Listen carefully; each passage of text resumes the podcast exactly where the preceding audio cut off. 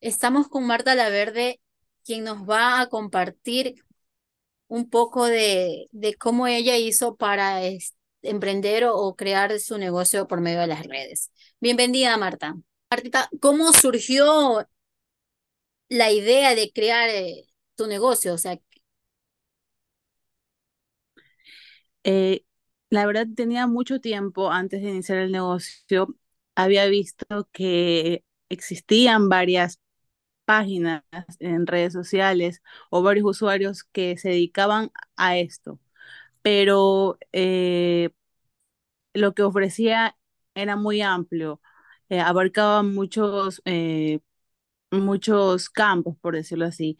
Entonces yo lo vi como una oportunidad de ofrecer lo mismo para eh, un determinado grupo o para un grupo exclusivo, eh, ya que, eh, bueno, la, la oportunidad que identifiqué fue ofrecer eh, accesorios para teléfono, pero exclusivamente para los modelos de iPhone.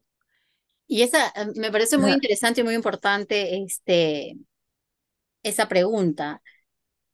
¿Cuáles fueron tus sentimientos cuando realizaste, por ejemplo, tu primera venta, tu primer envío, porque a veces uno este, ingresa, teme, tiene mucho miedo a, a, bueno, creas tu negocio, tu emprendimiento y no sabes qué reacción va a tener las demás personas o la acogida que va a tener eh, tu negocio o tu emprendimiento. sí, eh, bueno, cuando inicié este negocio, uno siempre va y acude a los amigos que síganme, que apóyenme, y muchas veces los amigos, la familia no te apoya. Eh, como que, no sé, eh, siento que es un poco egoísta eh, la gente o las personas más cercanas a ti. Y hay personas que no te conocen, no saben nada de ti, no ven nada de ti y aún así confían. Eh, cuando realicé mi primera venta, la verdad no tenía nada, nada, nada en stock.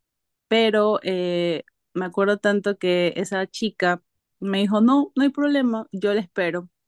Y así fue, eh, cuando ya llegó la mercadería, yo ya linké, obviamente no le había cobrado nada, yo no cobraba nada al comienzo eh, para poder como asegurar la venta, pero ya cuando llegó, o sea, yo era la más emocionada de, entregarle, yo hasta había buscado qué etiquetas ponerle, eh, cómo iba a ser el empaque, o sea, yo estaba súper emocionada y cuando esta persona recibió el producto me recomendó en su red social, para mí fue como que, wow, Marta, este, ¿cuándo usted supo que esta oportunidad era viable para, para, para usted, que era la, la mejor eh, oportunidad o la mejor opción que estaba eh, impartiendo en adelante? Porque usted indicaba que al inicio lo tomó como un extra, pero ya luego lo hizo eh, primordial, o sea, se dedica a sus negocios al 100%.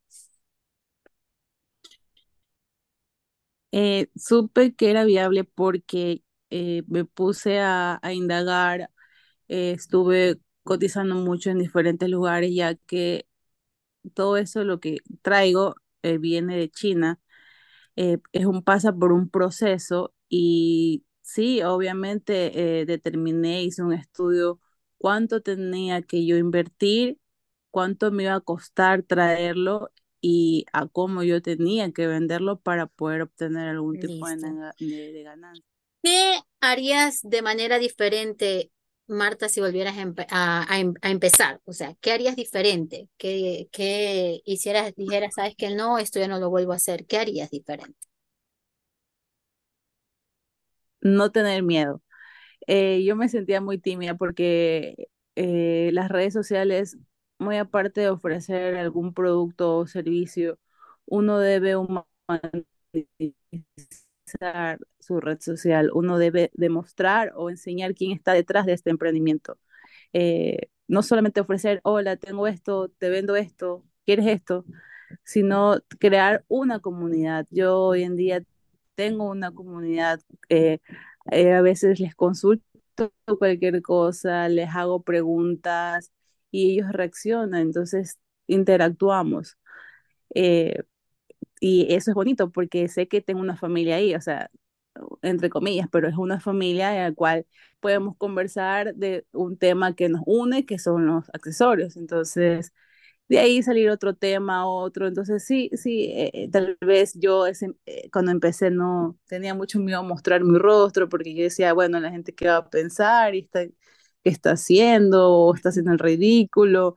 También muchas veces ya después me tocó crearme TikTok y me dio mucha vergüenza porque ya me tocaba salir, bailar, enseñar los estuches, como que miren, vendo esto, hacer videos jocosos, entonces sí me da vergüenza y creo que eso sí lo cambiaría porque la gente, cuando yo vi mi primer video que se hizo viral, para mí fue wow, a mucha gente le gustó mi Y video, para entonces sí terminar, lo voy a hacer. Marta, ¿qué consejo le darías a las personas para que van a iniciar un, un emprendimiento en la actualidad? ¿Cuál sería tu consejo para ya terminar esta gustosa entrevista?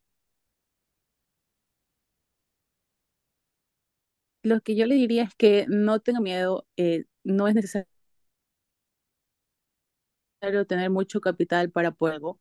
Si realmente es algo que a ti te gusta, eh, algo que te llena, algo que realmente quieres eh, compartir con los demás, arriesgate, demuestra que sí eres capaz de que nadie, nadie nace con mil seguidores, eh, todos empezamos de cero y solo es cuestión de meterle ganas y no frustrarse porque a la primera publicación no recibí ni un like y sí me pasó o o por el que dirán, que también eh, muchas veces me detuvo a, a poder realizar algo. Y para mí las redes sociales son como una vitrina veinticuatro siete Entonces, tu producto va a estar ahí para cualquier persona a la hora que deseen. Y me han escrito hasta 2 3 de la mañana pero por eso digo, es, la red social es una, es, eh, es una vitrina que siempre va a estar abierta ahí